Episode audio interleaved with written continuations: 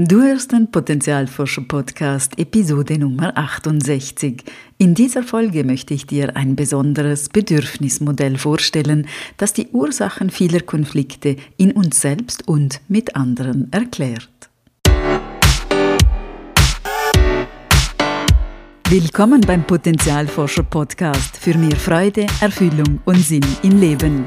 Ich bin dein Potenzialforscher Coach Christina Schaka.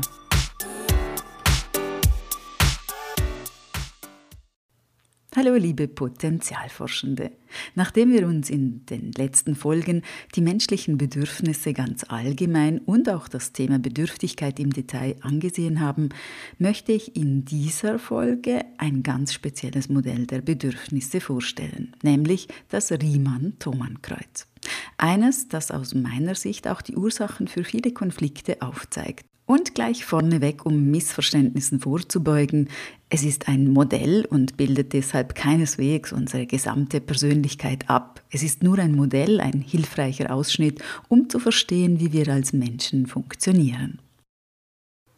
Nun, als Menschen haben wir sehr vielfältige Bedürfnisse. Es gibt körperliche, emotionale, seelische und spirituelle Bedürfnisse. Dazu gehören Sicherheit, Verständnis, Zuwendung, Kreativität, Entfaltung des eigenen Potenzials, Selbstverwirklichung und auch Hunger, Durst und Schlaf. Im Modell von Riemann-Thomann bilden vier grundlegende Bedürfnisse ein Kreuz. Um dir das besser vorstellen zu können, zeichnest du am besten ein Kreuz, also eine horizontale und eine vertikale Linie. Bei der horizontalen Linie schreibst du links Nähe und rechts Distanz hin. Bei der vertikalen Linie notierst du oben Dauer und unten Wechsel. Damit stehen die vier wichtigen Bedürfnisse Nähe, Distanz, Dauer und Wechsel auf deinem Blatt, die ich nun gerne erläutere. Eine Grafik dazu findest du übrigens auch auf meiner Webseite unter dieser Folge zum Downloaden. Alle Menschen, jedes Baby kommt mit dem Bedürfnis nach Nähe und Bindung auf die Welt. Die Verbundenheit mit anderen Menschen gibt uns Schutz, Wärme und Nahrung. Das ist zentral, denn als Babys können wir ohne Eltern oder Bezugspersonen nicht überleben. Wir sind also auf Bindung und Nähe angewiesen und das ist als Bedürfnis tief in uns verankert. Auf der anderen Seite steht das Bedürfnis nach Autonomie und Distanz. Wir wollen neugierig die Welt entdecken, selbstständig Entscheidungen treffen und unseren eigenen Weg gehen, uns entwickeln und wachsen. Und das können wir nur, wenn wir uns auch ein bisschen aus der Nähe und aus der Bindung lösen.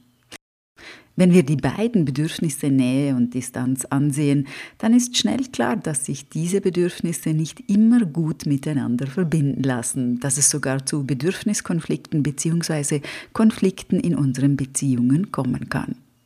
Wenn du jetzt also zum Beispiel besser im Team funktionierst, lieber Projekte gemeinsam erarbeitest, dann bist du eher auf der Bedürfnislinie im Bereich der Nähe. Das heißt nicht, dass du nicht alleine arbeiten oder gute Entscheidungen treffen kannst. Das Team, das Wir-Gefühl ist einfach wichtig für dich.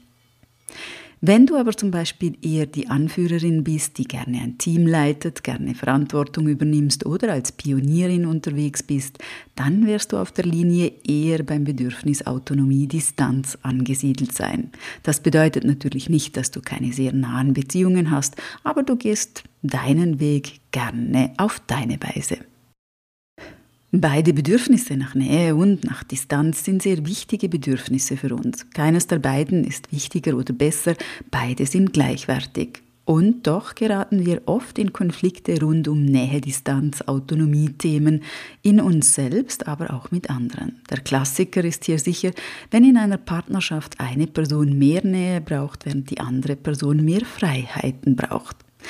Die Bedürfnisse können aber auch in mir innerlich einen Konflikt auslösen, wenn ich zum Beispiel in meinem Beruf, den ich sehr liebe, oft allein unterwegs bin, obwohl ich lieber im Team arbeiten würde.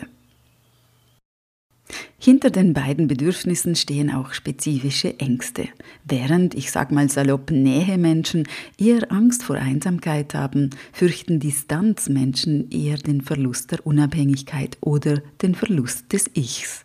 Das hat natürlich viel mit der Art und Weise zu tun, wie wir aufgewachsen sind und geprägt wurden. Schauen wir uns noch die zweite Linie mit den Bedürfnissen Dauer und Wechsel an. Wenn du jemand bist, der Kontinuität und Stabilität schätzt, der Routine und Genauigkeit mag, dann dürfte dein Bedürfnis nach Dauer oder Verlässlichkeit hoch sein.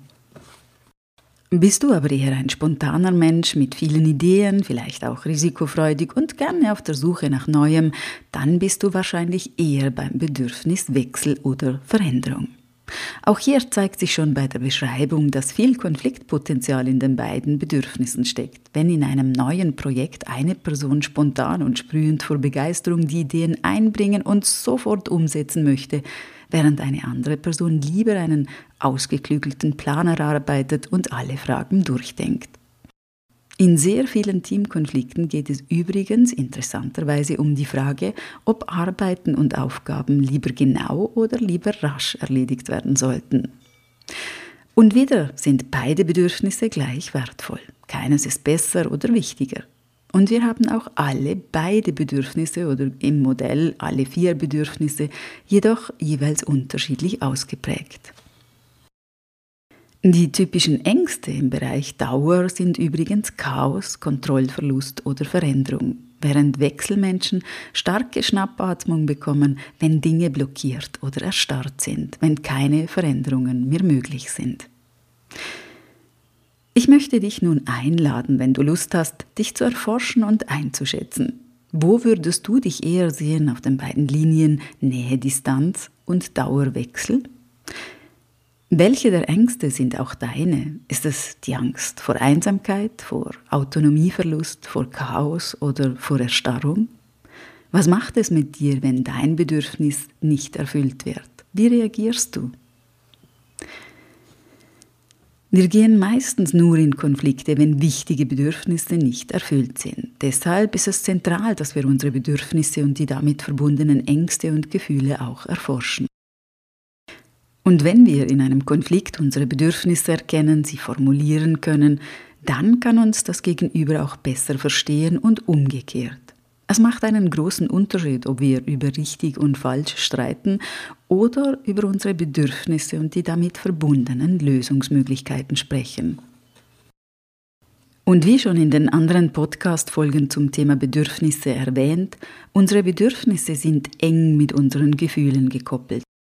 Wenn wir sie über längere Zeit unterdrücken, dann werden wir nicht nur unglücklich, sondern wir trennen uns auch von uns selbst ab. Damit entfremden wir uns von uns selbst, wir verlieren den Kontakt zu unserem Wesen, zu dem, was wir brauchen und zu dem, was uns wichtig ist. Nun wünsche ich dir viel Freude beim Erforschen und vielleicht hast du Lust, deine Erkenntnisse zu teilen. Ich bin gespannt auf deine Rückmeldung auf Instagram, Facebook oder YouTube. Und nicht vergessen, auf meiner Webseite findest du die Grafik vom Riemann-Thomann-Modell zum Downloaden. Alles Liebe und bis zum nächsten Mal, deine Christina. Und denk daran, wenn wir unser Potenzial in die Welt tragen, dann ist es Magie. Etwas in uns leuchtet besonders hell.